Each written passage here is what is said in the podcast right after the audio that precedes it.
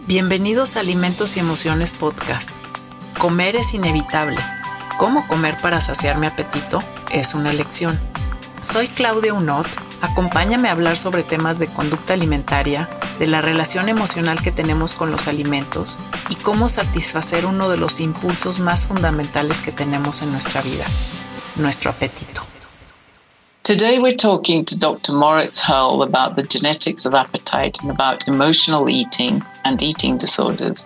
Moritz Herle is an MRC Skills Development Research Fellow on Mental Health at King's College London, investigating the extent to which environmental factors might mediate genetic risk for childhood obesity and eating disorders.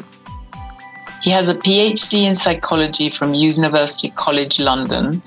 He carried out under the guidance of the late Professor Jane Wardle and Dr. Claire Llewellyn on the etiology of emotional eating in childhood.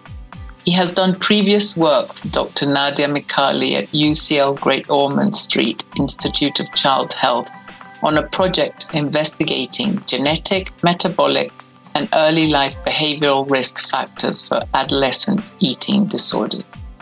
We welcome him today. Hello, everybody, and welcome back to Alimentos y Emociones podcast. It's good to have you all back. And today I've got a very special guest, Moritz. It's really nice to have you here on the podcast today. welcome.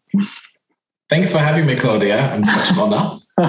it's an honor for me, just so that we can put a little background to this. Uh, Moritz and I were sort of PhD peers.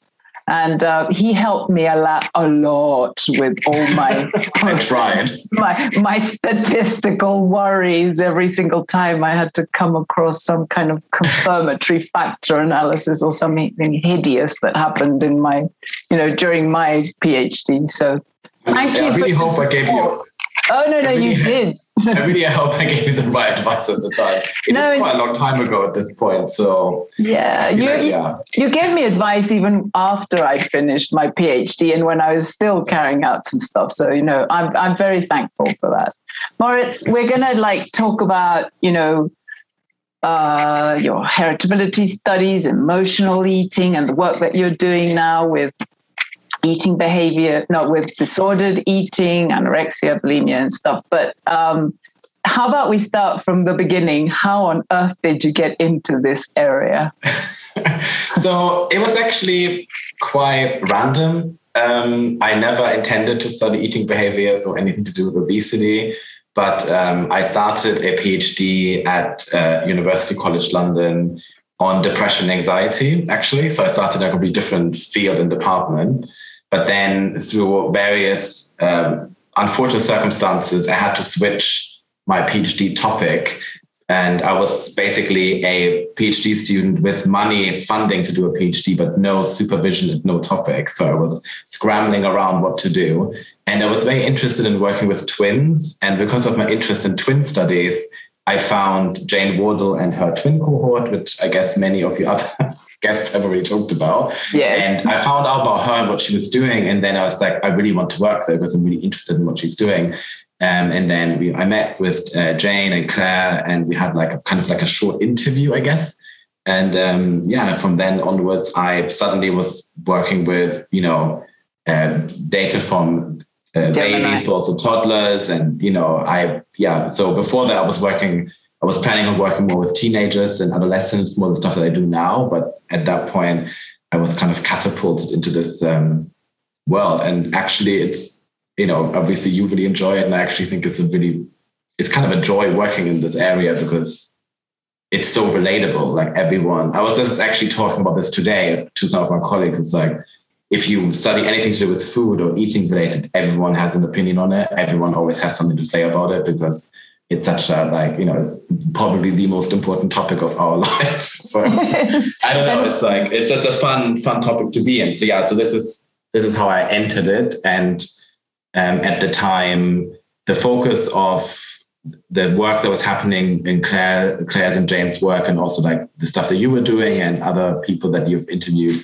it was a lot about um, the appetitive traits like more like food responsiveness and satiety responsiveness, but there wasn't really anyone at this point in that in the group working on emotional eating. And I was like, well, background in psychology, emotions sound good. So that seemed like a good fit. And this is kind of how I then took on emotional over and under eating as my PhD topic.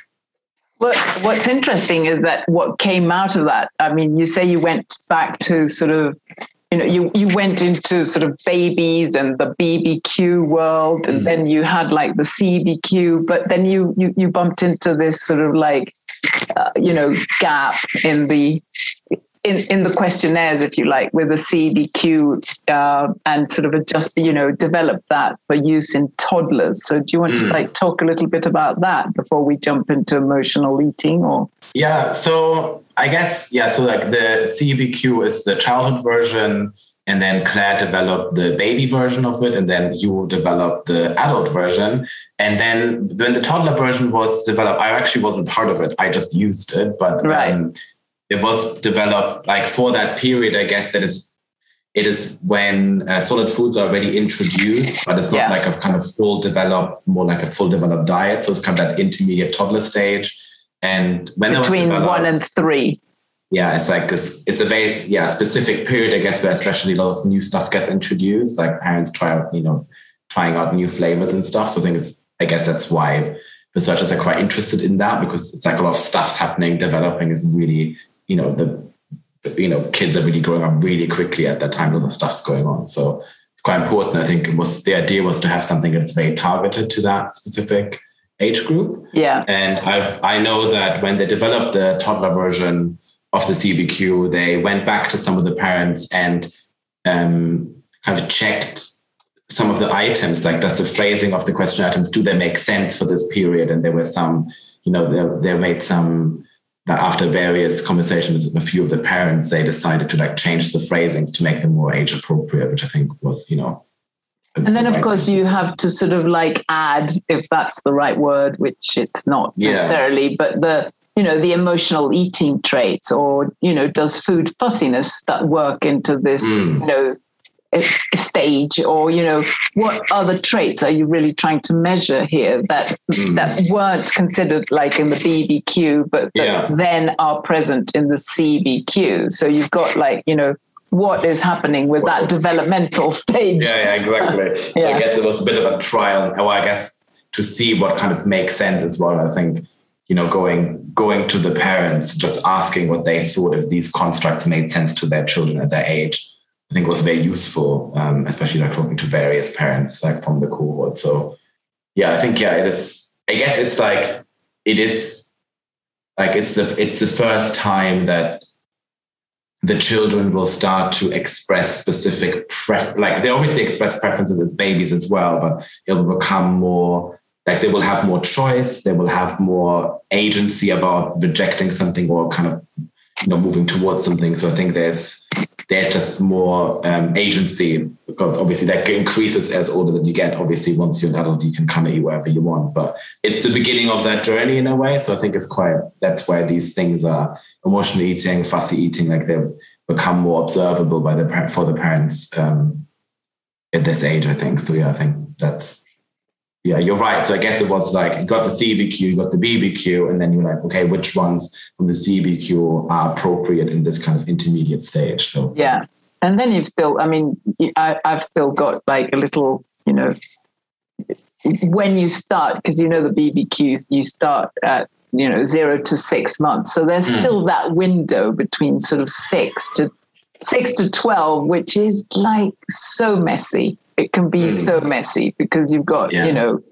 what people do with complementary feeding. But anyway, that's exactly. like the and yeah, some some some some parents will breastfeed only this period and then only you know there's like a lot of variation going on. So it's yeah, yeah it's very it's, hard. It's a difficult kind of a combined yeah with uh, food feeding plus yeah it's like yeah yeah it's yeah I mean it's yeah. also like I mean we can talk about a little bit later with emotional eating, but there is also always this the struggle of what is the parents and what is the child and that link is very close the younger the kids are So yeah. I guess there's always this, you know, the parents observe their children and you ask them to answer questions about them. But to what extent are they actually also answering questions about themselves? Because yeah. they're the main provider of the food. So they're kind of, you know, they're closely linked um, behaviors. So I think, yeah. We've been doing a lot of work like that now here, and we've got quite a lot of data because we we've been using the you know the BBQ on the infants and the CBQT and the CBQ and Amazing. the mothers. So we've yeah. got like, you know, in quite large populations. So we're in that the process of actually, mm. you know, how do you explain, you know, do they have similar appetitive traits, etc. Yeah. Anyway, so then you start your PhD and you you do all this horrible work. I just call it horrible work because it just makes it's my brain it makes my brain fry every single time I read one of your papers. But what you know what did you do? What can you do with these twins and how do you do all the heritage studies so like i guess the the the fun the fun thing about working with twin samples is that they are natural. They're, they're, they're like a random natural experiment that the world has just provided to researchers so i think it's a fun thing that happens in the world which is you know the existence of twins.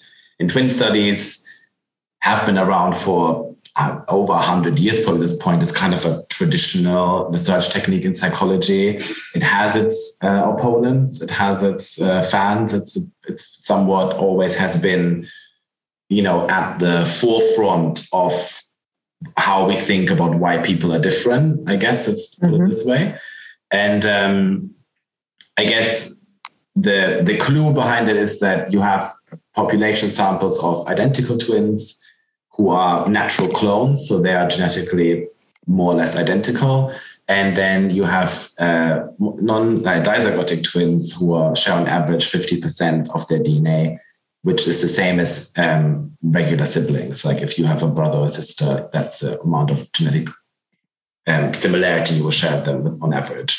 And um, so you have this kind of two ways of how you are genetically linked to it, to the how the twins are linked to each other. But then also we have this extra kind of bit of information, which is that twins are always, you know, born at the same time in the same family, and that you know were in the same womb. So like all of the kind of prenatal experience, but also the kind of everything that happens around the birth and early life is very very similar, and that similarity is the same no matter the, no matter if you are um, a monozygotic twin pair yeah. or yeah, identical or identical twin pair. So we have sort of a kind of a good grip on the environmental variation you know? So we can kind of control control it. We know not about it because we assume it to be very very similar. And then for the identical twin pairs we assume the genetic material to be very very similar. And we know on average how the non-identical twin pairs are similar to each other. And with that you know that kind of set of parameters we can then um, use that to our advantage. So i guess in other studies, you know, what you were just describing with, you know, you have children that you follow over time and so on, you always, one of your assumptions is that the data points that you collect between the different people are independent. So the, the CEBQ score of the child one are not related to the CEBQ of the child of a different child from a different family because they're two random people they shouldn't be related to each other. Yeah. But in the yeah. twin studies it's different because you expect them to be similar to another because they're from the same family and also to some degrees to varying degrees they have this genetic similarity as well. So you expect them to be similar to another. And that similarity you use it instead of trying to get rid of it you actually this is what you are after you're interested yeah. in that yeah. because the assumption is that if the identical twin pairs let's say you measure something in the family so let's say we have our cbq and we want to know emotional overeating so the parents measure the uh, they report on the emotional overeating of their two twins and they do it we do this across the whole twin study that we have and then the kind of basic idea is if the identical twin pairs are more similar to each other on that particular trait then the dizygotic or non um, dizygotic twin pairs, non-identical twin pairs, then that difference between the similarity of the two twin pairs is telling us something about why what from what are the sources of variation that we have in our observed uh, the differences in that trait of interest. So doing this and doing some what you call horrible structural equation modeling, you know, it's like a specific um, it's a it's it's a very again, I guess twin modeling is just a specific type of structural equation modeling. Yeah. Structural equation yeah. modeling can be used for all different types of things. You know, confirmatory factor analysis. Yeah, yeah. That, I was just going to yeah. say that. Actually, I don't know why I complain so like much. One, it's, it's basically what you're trying. What what you what you have to. Uh, I guess the the difference is that in our case we have these related individuals and we have to somehow deal with it. And in this case, we even want to specifically use it to get specific inference out of it where you know you don't have that problem with confirmatory factor analysis or mediation analysis or what yeah. other structural equation modeling you'd like to do. But I guess the bottom line is with these kind of twin designs that I was talked about, you are able to um, ascertain the degree to which individual differences on your trait of interest, like uh, measures like emotional overeating or BMI or whatever you want to measure, are due to genetic variation or environmental factors and then these environmental factors are then split into environmental factors that make two individuals in one family more similar to another. So that's things that they share. That's why they're called shared environment. But it, in the sense is what are environmental factors that make two members of one family more similar? And then you have the unique environments or non-shared environments, which are environmental factors that make two twins in one family different from another. So you have heritability and then these two or genetic factors, and often this is called heritability. Um, so if you read a study about heritability, it is usually derived from a twin study. And then you have the shared and the non-shared environment. And this kind of idea, you can only really get to this if you have studies of populations of twins. And that's why the study that Jane Wardle set up um, with Claire, the Gemini twin cohort, is so interesting because it's families with twins and they were followed straight from birth and you have all this amazing um, data on appetitive traits and bmi and so on so it's like a very unique opportunity to look at to look at these traits in this way right.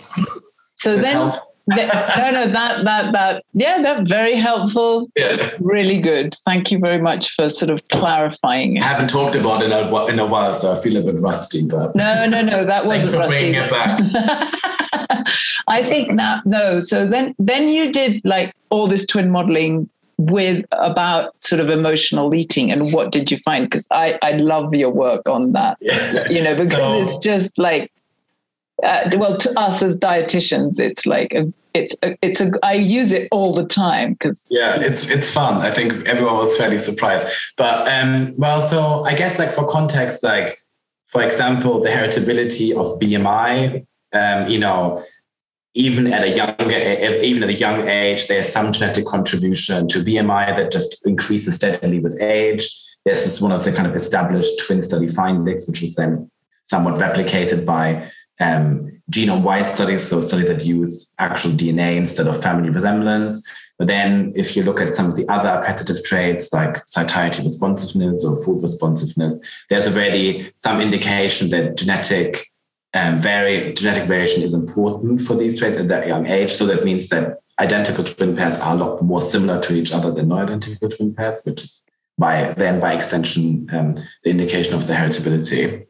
But when it comes to emotional eating, so um, the way emotional eating is measured in Gemini is that it's part of the CBQ toddler version and part of the CBQ CBQ, CBQ. child version. and um, it's split into two separate domains of emotional eating. So one is emotional overeating, which is eating more in response to negative emotions or boredom. So it's boredom, negative emotions kind of together. And the other one is eating less. So that's emotional undereating, which is kind of the neglected step sibling of emotional eating because no one really ever talks about it. People don't find it as interesting, but it is there. and people do do it, but it's not studied as much. Um, because I guess, yeah, the, the context within within emotional eating studied is often related to weight gain or obesity in general, or maybe depression or binge eating, which all involve eating more. Yeah. And people necessarily think about emotional, well, different topic, but someone could do a whole project on emotional undereating. Yeah. To this day, and unresearched. So if someone's looking for something to do, well, you under- well you did research it.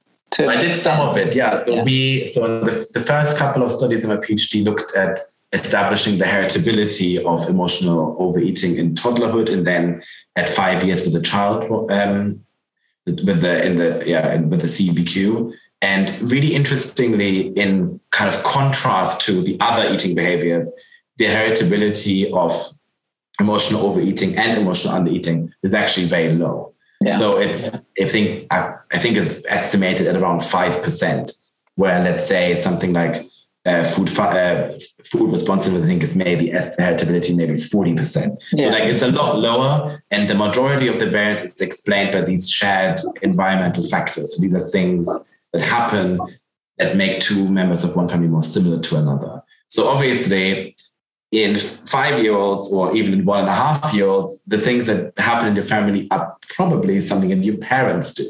So it is somewhat pointing towards something that's happening within the family context that might be important here for um, the variation in emotional overeating and emotional undereating. So I guess, can you blame your parents? I would say no, don't ever blame your parents, but maybe.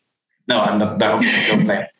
You know, there is, um, yeah, so there is, there is, there seems to be something going on in the family environment that contributes to the variation of emotional overeating.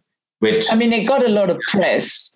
You, you got a lot of press, but it's also like in a way, like you can see it as a good thing because that means that there is a way that this is really an opportunity for parents to support their children. Do you know what I mean? So it's not it's not necessarily bad. It's just so take the way the blame, but it give it's it's an open window. It's empowering, I guess you could argue. well, I mean, it's an open window for good, for, you know, intervention, yeah. basically, and yeah, know, I think, I think and so. stop giving your sort of, you know, giving sort of treats to your children so that they this, this is in the next question, right? So, like, what is it then? So, what do parents do that might inspire children to engage more in emotional overeating? So, I guess it's like the next question then. So, we identify the kind of family environment. So then what, you know, what are the things that parents commonly do? And as you said, it's like maybe using food as a reward, using food to soothe a child when it's very upset. And I think, you know, it's very common that parents do that. I mean, it works. That's why that's why you do it because you know there's many reasons why but i guess it's about finding other strategies or thinking about it in a, different way. You know like is there you know what what you what how you use food as a tool for parenting that is outside of eating. Yeah. So i guess it's kind of like that like what it just i think just thinking about it will highlight very, very various incidents where that might happen. You know? Yeah, and but not blaming and not blaming the parents as well, no. because that there's a lot going on. That that a lot no, happens I mean, if you do that as well. No, yeah, no. I mean that's you know, parents, think, as parents we feel really guilty anyway. Every anytime uh, you know just anything that has to do with child feeding makes us feel mm. bad no, because I mean, it's, it's so complex. And I guess yeah, I think every like you know I would say all parents try they have the health of their children like at their forefront of mind. They really want to do as best as possible. So, and I think it's just helping people along on the way. And I think it's also important that emotional overeating and undereating aren't strange things. Like it's very common. Everyone, everyone does that, does that as adults. It, like it's just very common. It's just something that we do because you know, eating delicious things makes you feel good. So it's very normal to do that. You know, it's like, it's just a thing that people do. And it's just about finding that balance of, you know, doing that and then maybe not overdoing it. But I mean, and like even just around COVID, it's become such a like subject. Uh, it's like, you know, oh, ever, uh, you know, emotional overeating increased or I'm an emotional eater. It's like, hang on a second, you know, I, my, my, my position on it has been right now we're all emotional eaters. Let's relax. Because there's a very big difference between being an emotional eater and then taking that to maybe what's been the next stage of your research, which is, mm. you know, yeah. So I think eating disorders. I think it's very important to like somewhat differentiate that emotional eating is just the kind of you you eat in response to the negative emotions, or maybe it also includes things to like you know when you're happy to celebrate. You know, like it's not just that. It's just you know uh, the way our mood can change our appetite, and that's just what happens. And you maybe use it to cheer yourself up, or maybe you you know, I think it's just when I started working on emotional eating, it was just so funny to me because emotional eating is so ubiquitous. It's everywhere, but it's also kind of nowhere. So it's like you have all these tropes like Bridget Jones sitting on the sofa after the breakup with the ice cream, like, you know, eating, you know, like there's so many images or like kind of cultural ideas about emotional eating or obviously we have like birthday cakes to celebrate you know like there's it's so part of our it's everywhere but then you know there's like I don't know, there must be probably like a hundred books about how to stop being an emotional eater or like emotional eaters, emotional eating is seen as the main cause for obesity or for depression. Like it's like it's so huge, but actually it's it's like because it's so big, like everywhere, it's like kind of hard to pin down in a way, or it kind of becomes a bit it's almost too general. um, yeah. So I think yeah, and again, everywhere. No, would you say that it was? I mean, it's. I sort of think of it more of a like a spectrum in a way. So you've got, yeah. you know, like what level of emotional or what degree, and how do you get into like the like more pathological sides of it? That's I think to yeah. me that that's kind of like I, I see it more of you know as a I think so. Yeah. So I think like people like people have studied um, emotional eating like with animals. So there's some like lab study with mice where they kind of stress out the mice and then see how much they eat. Quite horrible, but you know, that's the stuff that they've they've done. And there's some idea that the if it's like an intense um, kind of one point stressor, like I think the electroshock or like pinching the tail, that the appetite, like the amount of food that the mice will eat goes down but then if it's like a long term, low level kind of stressor, let's say like noise, constant noise, actually this overeating might start to happen. So there's there might even be some sort of like fight or flight kind of thing if you're in this like intense amount of stress your body is like now it's not the time to eat because you've got other things to worry about but yeah. maybe if you're on this low level kind of stress it kind of you know a bit like a pandemic i guess yeah. kind of away at you then maybe the slow kind of grazing gratification of overeating might actually really be like quite soothing so i guess it also depends a little bit of what the stressor is that we are talking about and i mm-hmm. think the majority you know the kind of intense stressors i mean you don't you are you observe them I don't know, I guess there's some studies who looked at like soldiers. I think they, for example, tend to undereat.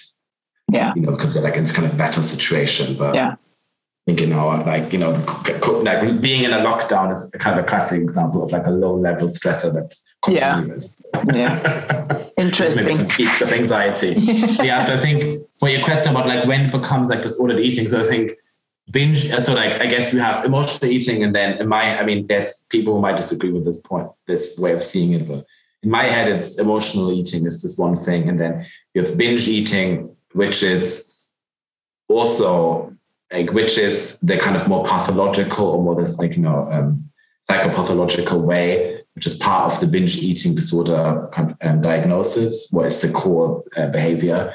And here it's it's eating a large amount of food in a very short period and with the sense which is the, the important bit is there needs to be a the person has a sense of they don't have a control over it anymore so it's this kind of eating like a lot of food that is i guess you would consider to be unreasonable to eat in this short space of time like the mm-hmm. calorie density i guess but also feeding like you can't stop and that's something quite different to in my head to emotional yeah. eating yeah. i think it's it's there is there, they might be linked and one might be a could be maybe a precursor or like could be you know maybe you have binging periods and then maybe you don't and then in that in the meantime maybe you do some emotional eating and then maybe a bit so they're not completely separate things i'm not saying that but only because you have a tendency to emotionally eat doesn't mean that you're binging they're not quite yeah. the same yeah that's why I mean that I kind of it's a disservice to people who actually have been eating tools to sort of yeah.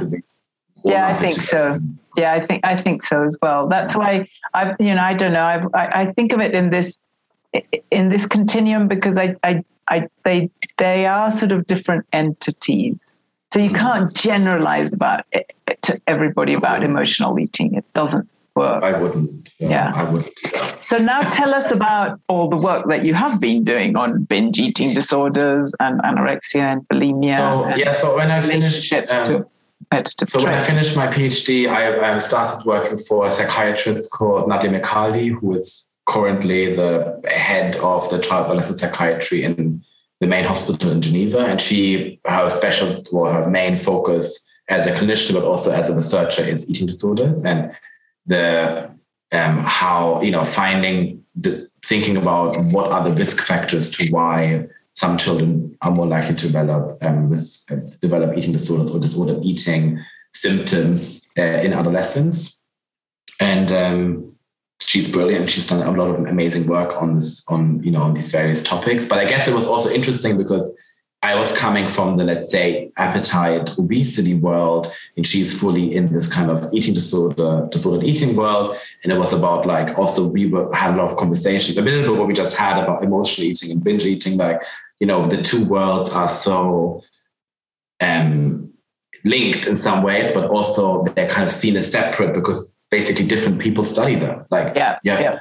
you have pediatricians and psychiatrists, you know, you have the kind of appetite, you know, geneticists, psychologists, yeah, psychologists. Like they're actually in some weird way haven't really worked together as much as you might think. I guess Yeah. I don't know. I was quite surprised when we was trying trying to read about okay, what is actually the link of eating behaviors and you know eating disorders? Like there should be someone should have looked at that, but actually not that many people have. I mean, there's like one reason is because these two fields haven't really talked as much to each other as they should have, and then also you need studies to each other, follow- to to each other. They haven't talked to each other.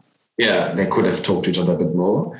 or they, I think they are doing it now. I think there's more, it's more coming together now. But and also you need studies that um, you know follow kids from childhood into adolescence and then to adulthood. So these kind of long long term studies are quite expensive and take time to actually you know the kids actually need to become teenagers and become adults so you can follow them. So you know it takes some it takes some effort to do this. You need someone who is you know, people in the study team still consider to be a priority to actually study these phenotypes. So it's like there's a lot of reasons I think why um, none of that stuff has done has been done. But yeah, so with her, we've looked at so we looked at um, eating behaviors during childhood and how they relate to disordered eating, like binge eating or um, excessive exercise, which is kind of the non-eating part of the eating disorders. Um, Yeah, uh, comp- compensatory behaviors and purging. Um, so that's like vomiting or using laxatives, um, um, binge eating, and then fasting, which is not eating at all for 24 hours. So it's not going on a diet. It's like I'm not going to eat for 24 hours. So it's quite, in my in my opinion, quite something quite. I wouldn't be able to do it probably. Um, Uh, no, my food I. responsiveness levels are very, very high. Yes, if I me would too. fill in your, if I, if I would fill in your adult eating behavior questionnaire, my food responsiveness score would be like at the top. I don't know what it's five. Intermittent fasting seems to me like a nightmare as well. they kind of, you know, yeah. Yeah. um, That's how bad my food responsiveness is as well. Just not eating it it's it isn't because it's just you know it, is it is really difficult to think of these you know diseases and we are talking about psychiatric you know diseases yeah. and Yeah. how you know you I, I find it really i've worked a lot with eating disorders i find it really difficult to put yourself in those shoes Yeah. and try and understand Hmm. So what yeah, did you find yeah Yeah, so so we were looking at um, longer. So like in in the data set that we're looking at, so this was not with the twins. This was with the general population sample of unrelated children. They're all from um, the Bristol area, which is like in the you know near Wales, like on the west of England, um, and they were similar to Gemini. They were all followed from early on, and um, so I think the first data collection is like the first couple of years, and then it kind of gets uh, they get measures every couple of years, and now they are they're born all in the. It's called also called Children of the '90s study. So they're now. Um, so if you were born in the '90s, you're like a little bit younger than me. So you're like 30 or late late 20s. Late 20s. Yeah yeah and um, so uh, they were followed and they're, they're still being followed up so the data collection is continuing there so it's like this really rich data source and they measure all different types of things and luckily they also have some measures of eating behavior across childhood um, unfortunately, or the, it's just the way it is with these big cohorts. They don't. They always there's always a fight, a scramble on you know what items gets added to the questionnaire because you can't make it too long. You can't. You know, everyone has different priorities. So there's some measures of eating behavior in there, and it's actually measured. I think eight times in the span of one year to 10 years. So it's actually quite often. So that's kind of quite nice. And by having this information, we were looking at um, longitudinal changes. So, do, how do kids change across these first 10 years of life? And we just we describe these different trajectories, and the focus is it's overeating. So, so is the child eating more than they're supposed to? Under eating, which is are they eating less than they're supposed to? And then the third domain is fussy eating. So are they quite choosy, quite picky? They only want to eat specific things. And with the three kind of main domains. And we looked at how these three domains change across the 10 years.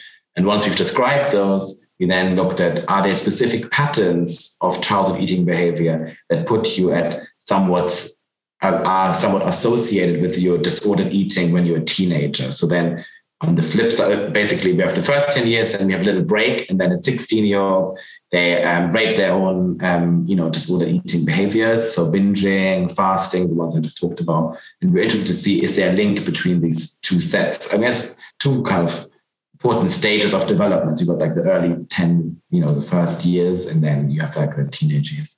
And um, yeah, we found some interesting things. So like um, the kids who were who were kind of continuously eating always a little bit too much, like the overeaters, let's call them, they had they were more likely, a little bit more likely to uh, engage in binge eating when they were teenagers. Um, and uh, the undereaters, um, the ones who were kind of high, like they're always like not very hungry children, I guess don't have appetite. Maybe Low appetite, yeah. Yeah, they're like, um, I'm just trying to remember now. Yeah, so they, they, um, what were they? hold on. So I think they they had some. They were a little bit more likely to engage in this kind of fasting type behaviors, which is yeah. kind of it's kind of intuitive. You imagine, you know, if you are not that interested in food and you don't have, you know, this big appetite, you also might find it easier to even engage in something like not eating for 24 hours. Yeah. And I think the most interesting things were the fussy eaters because fussy eating I, I, don't know if you have someone talking about fussy eating on on the series. Yes, a bit. Um, uh, uh, Andrea has touched a bit on it, obviously. Yeah. So like fussy yeah. eating is like something that's very common in childhood. So like almost every child will be a fussy eater at some point because it's just new flavors, new textures, is just going on. It's all a bit much. You know, we don't want that. So stuff will get rejected, and you know, it's like it's like a thing that happens. Um, I guess every child has like, oh, I didn't like broccoli, or I didn't eat. You know, like it's did I only ate potatoes for half year, whatever. You know, like it's these kind of stories that probably most people know of themselves or of their own children or what you know, family members or friends. So like that's quite common. But then there's some there's some kids who kind of remain a little bit more fussy than their peers. And in um, in the analysis we found is that the kids, so there were like two separate kind of fussy eaters. There were ones who were fussy eaters from the beginning, and yes, they remained fussy eaters. And there were some who were not fussy, and then you know by age three, four is when these new you know food stuff gets introduced. They became more fussy, like all of them, but they kind of stayed there. So they didn't. Where the other kids, the majority, were a little bit fussy, and then they kind of became got over it. And the other ones, there were some who were fussy all the way through, and there were some who came fussy and kind of stayed fussy. And these two ones who where we saw this like slight risk increase for anorexia. So it's there's, there's something about the fussy, there's something this this tendency to be a bit more fussy that maybe then kind of promotes this fasting behavior or the kind of the kind of controlling behavior that is kind of part of anorexia. I mean, these associations are very small. It's not like every child that's fussy and remains yeah. fussy will become anorexic. That's what I'm saying. It's like there are small associations that put you like a little bit more at risk of becoming, um, you know, developing anorexia nervosa. I mean, it's a 2% risk increase. So it's very, very small. Yeah. Anorexia nervosa is very rare. So I think for everyone's listening yeah. to this, it's very, it's, they're very rare illnesses. So you don't have, you know, it's uh, do pe- people do develop these illnesses and they're, they can be very severe, but they're very rare. So, yeah. you know, and I think that's really important to put into context because yeah, otherwise context, it just so gets again. It's like you know the emotional eating.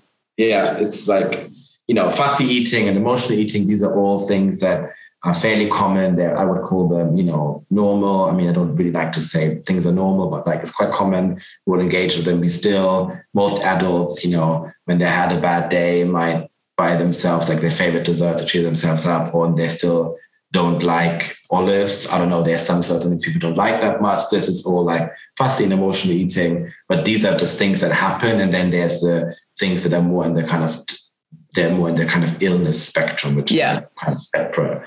But it was interesting to see um, that there were there was some um, kind of tracking, I guess, like certain things that kind of started early on, that there's some links to the later ones. Because the reason why that is important to know is that even though eating disorders can be very severe and can have lifelong effects on the individuals and their families, there's actually, they're quite badly understood. Like the research on it is that, you know, there's, there's no medication for any of yeah. them. Yeah. So there's medications for depression or schizophrenia. And there's treatment plans, and there, some of them work quite well, some of them could work a little bit better, but it's still not very much known about the origins of it. So I think we were looking in this instance some sort of behavioral links for other people look at genetics or meta, you know, metabolic factors. And so there's all different stuff going on. But I think the reason why people are interested in this because it's actually not that well known. Yeah. And um, so I think that's why that was important. Yeah. Right. That's no, that's I mean, I, I, I was really interested in your results when they came out. What yeah. are you doing now? So um doing lots of different things. But I think most in, in the context of this actually mm-hmm. is kind of related a little bit to what I was just talking about. So um, next year in January, we I will start a new project on Gemini actually. So I'm going back to my roots. uh, so now the Gemini uh, kids are not kids anymore; they're actually teenagers, which is quite 14. terrifying. 14. So um, there's a new wave of data that's just coming in and also focusing now more on the disordered eating things like binge eating and fasting and the kind of things that we just talk, talked about. And um, in my new project, I kind of the idea is that so if we you know if we talked about Gemini has collected all these measures across the first 10 years of life and you know we've got all the stuff on eating behaviors we've got their heights and weights loads of stuff's being collected, physical activity, some personality stuff, stuff about the parents, like all of it.